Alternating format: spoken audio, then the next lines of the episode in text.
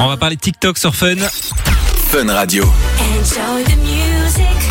Et d'un truc que tu as vu tout à l'heure, Mano. Je suis tombée là-dessus sur TikTok. Si vous regardez la série How I Met Your Mother, vous êtes certainement au courant de ce qu'est la théorie de l'olive. Je suis tombée sur un TikTok tout à l'heure et je me suis dit, mais attends, c'est un truc de dingue. Qu'est-ce qu'elle dit cette théorie de l'olive? Elle dit que si vous êtes en couple avec quelqu'un, dans le couple, il y en a forcément un qui adore les olives et l'autre qui déteste ça. Et c'est ce Je n'avais jamais vous- entendu parler de ce truc. mais écoute, moi non plus.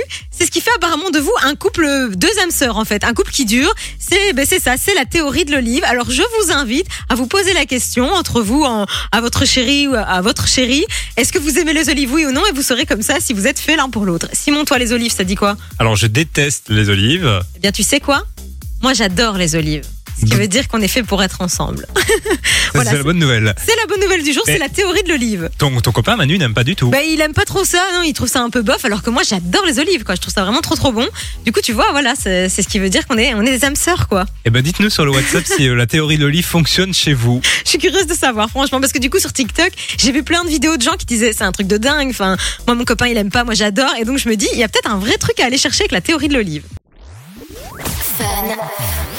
Fun Radio. Enjoy the music.